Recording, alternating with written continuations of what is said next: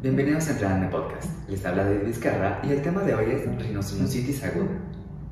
Las infecciones respiratorias agudas son la causa más frecuente de enfermedad infecciosa en la edad pediátrica, estimándose que en promedio un niño puede presentar de 6 a 8 episodios de infección respiratoria aguda.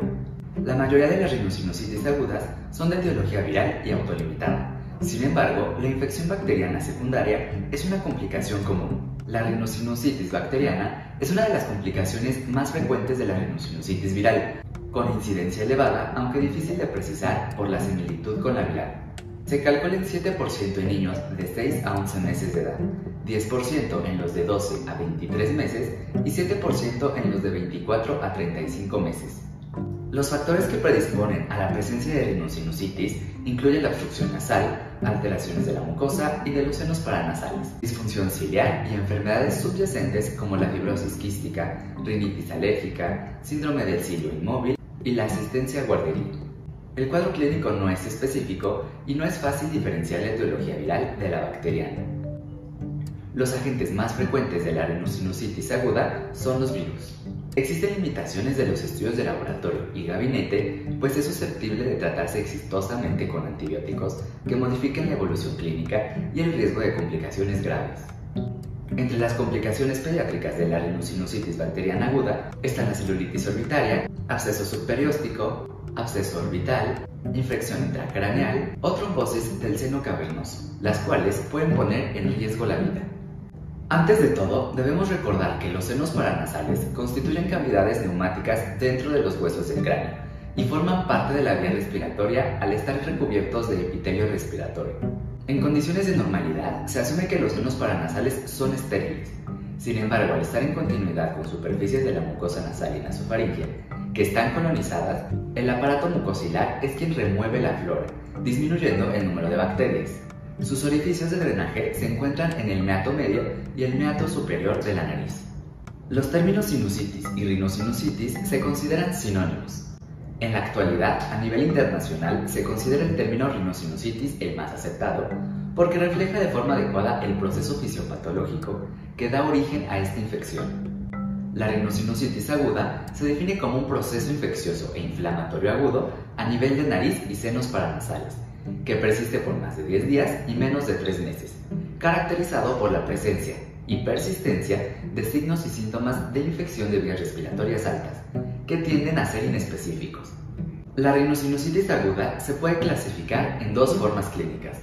La persistente, aquella infección aguda de vías aéreas que persiste por más de 10 días, sin síntomas severos, como descarga nasal purulenta o fiebre elevada.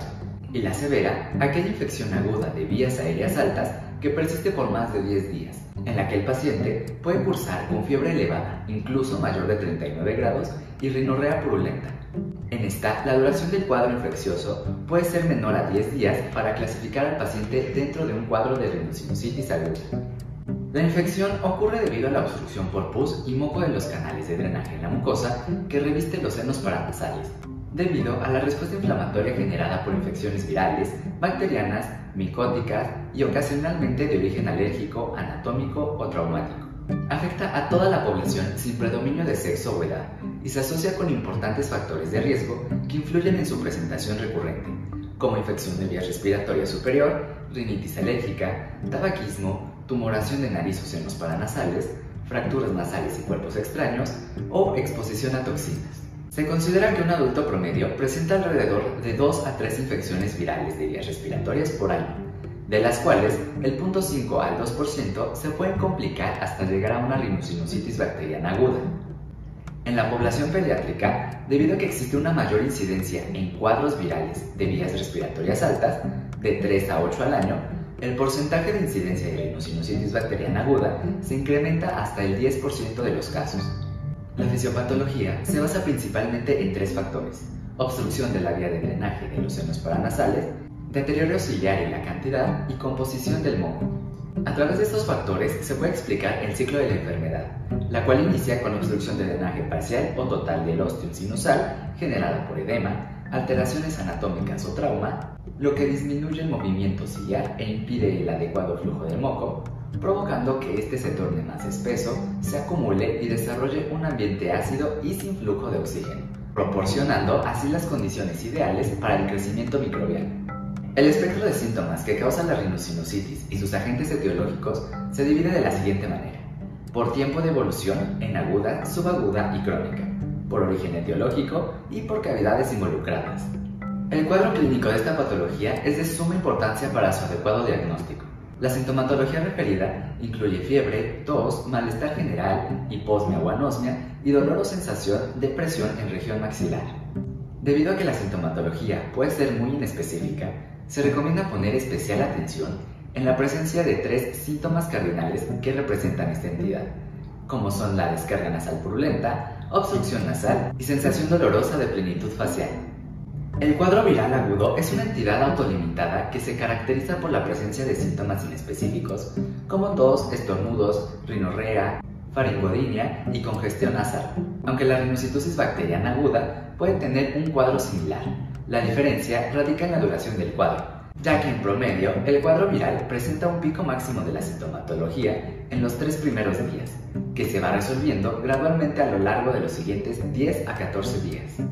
La rinorrea purulenta por sí sola no es indicativo de infección bacteriana, sino un signo de inflamación, ya que la coloración está dada por la presencia de neutrófilos y no de bacterias. El abordaje inicial del paciente debe incluir la medición completa de los signos vitales, así como un examen físico completo de cabeza y cuello, con la búsqueda intencionada de los siguientes hallazgos físicos. Voz nasal, ya que es un indicador de obstrucción nasal, inflamación, eritema o edema de la piel en mejillas, o periorbital, secundaria a la congestión de los capilares sanguíneos, odontalgia superior, drenaje nasal purulento o en faringe posterior y signos de compromiso extrasinusal, como celulitis orbital o facial, protunción de la órbita, movimientos oculares anormales o rigidez de cuello. El médico debe confirmar el diagnóstico clínico, documentando objetivamente la inflamación de la mucosa rinosinusal con el empleo de rinoscopía anterior, endoscopia nasal o tomografía computarizada para evitar el sobrediagnóstico de la enfermedad. La rinoscopía anterior y la endoscopia nasal se pueden realizar en el consultorio y tienen un costo bajo, por lo que constituyen la primera línea de confirmación de la patología. Ambos estudios ofrecen una visualización directa de la mucosa nasal, así que es fácil descartar algunas patologías de tipo obstructivo. Los hallazgos compatibles con rinocitosis crónica o rinocitosis aguda recurrente son el moco purulento, edema en el meato medio o región etmoidal, pólipos en la cavidad nasal o en el meato medio y desviación en el septum. A diferencia de la rinoscopia anterior, la endoscopia nasal tiene una mayor sensibilidad, ya que permite la visualización de la cavidad nasal posterior, la nasofaringe, vías de drenaje de los senos en el meato medio superior, identificar desviaciones posteriores del septum, pólipos o secreciones de la cavidad nasal posterior. Sin embargo, se recomienda ser realizada por el especialista. Debido a su baja sensibilidad y especificidad, además del costo que conlleva para el paciente y la exposición innecesaria de la radiación, no se recomienda el uso de radiografías en pacientes con sintomatología compatible con rinosinusitis aguda, ya que no muestra hallazgos radiológicos de importancia para el diagnóstico, ni diferencia entre un cuadro viral o uno bacteriano. El uso de la radiografía se limita a la existencia de factores modificantes o comorbilidades que predisponen a complicaciones, incluyendo diabetes mellitus, estados de inmunocompromiso o antecedentes de trauma o cirugía facial.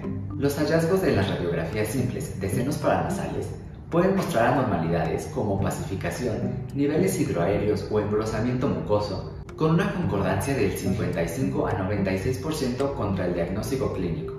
El valor de la transiluminación de los senos para evaluar la presencia de líquido en los senos paranasales frontal y maxilar es controversial, la transiluminación es difícil de realizar correctamente y poco confiable en niños menores a 10 años.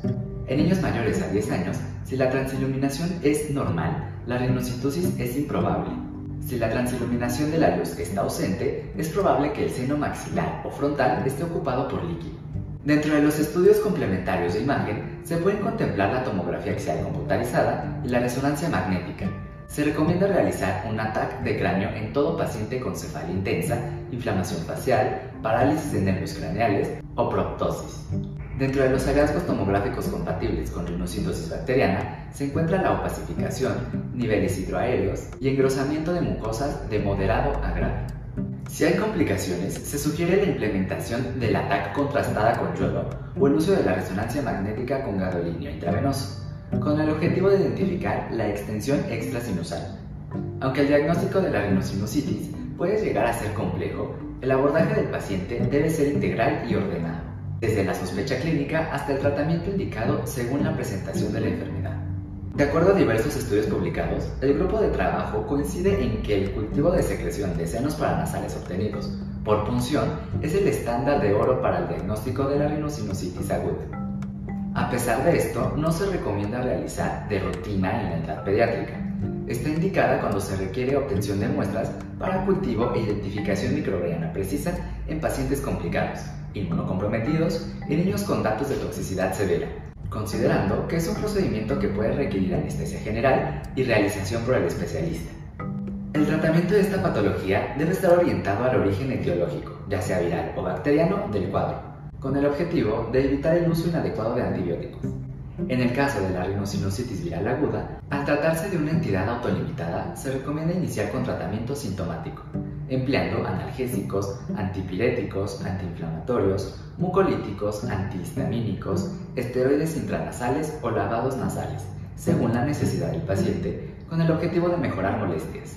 Para el tratamiento de la rinosinusitis bacteriana aguda, se deben emplear analgésicos, antiinflamatorios, antipiréticos, lavados nasales con soluciones salinas y vigilancia durante 7 días. La indicación de inicio del tratamiento antibiótico es después de 7 días con el tratamiento sintomático y sin mejoría de la sintomatología o en cualquier momento si el cuadro clínico empeora.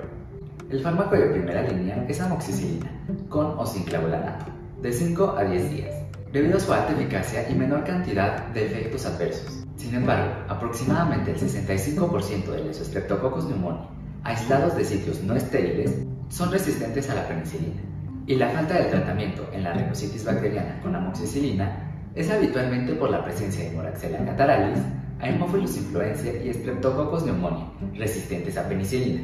Por lo tanto, se sugiere el manejo con amoxicilina más clavulanato. En pacientes con sinusitis aguda bacteriana de bajo riesgo, se recomienda amoxicilina o amoxicilina clavulanato, 45 mg por kilo al día, en dos dosis por 10 a 14 días. En pacientes con sinusitis aguda bacteriana de alto riesgo, se recomienda amoxicilina clavulanato, 80 a 90 mg por kilo al día, en dos dosis por 10 a 14 días. Y en pacientes con sinusitis aguda bacteriana de bajo riesgo, con falla al tratamiento inicial, se recomienda cambiar a amoxicilina clavulanato 80 a 90 miligramos por kilo al día en dos dosis por 10 a 14 días. Como tratamiento de segunda línea de rinosinusitis aguda bacteriana, se recomienda cefuroxamida, cefpodoxima o ceftinir.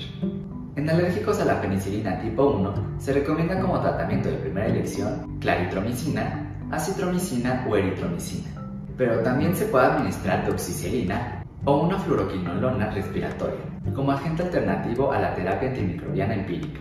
Una fórmula recomendada para preparar solución salina hipertónica es un litro de agua limpia hervida, una cucharada sopera de sal de gran o sal de mar, no puede ser sal de mesa ya que esta irrita, y una cucharadita de bicarbonato de sodio en polvo. Se mezcla hasta la disolución de los solutos y se guarda tapada bajo refrigeración para evitar su contaminación. Se ha de aplicar a temperatura ambiente en las fosas nasales con una jeringa sin aguja, aplicando de 3 a 5 mililitros a presión media en cada fosa con la cabeza dirigida hacia arriba. Después de máximo 15 días, debe desecharse el sobrante y preparar una nueva solución. Con eso terminamos el repaso a rinosinusitis aguda. Les hablo David Vizcarra para entrar en el podcast. Nos escuchamos en el siguiente tema.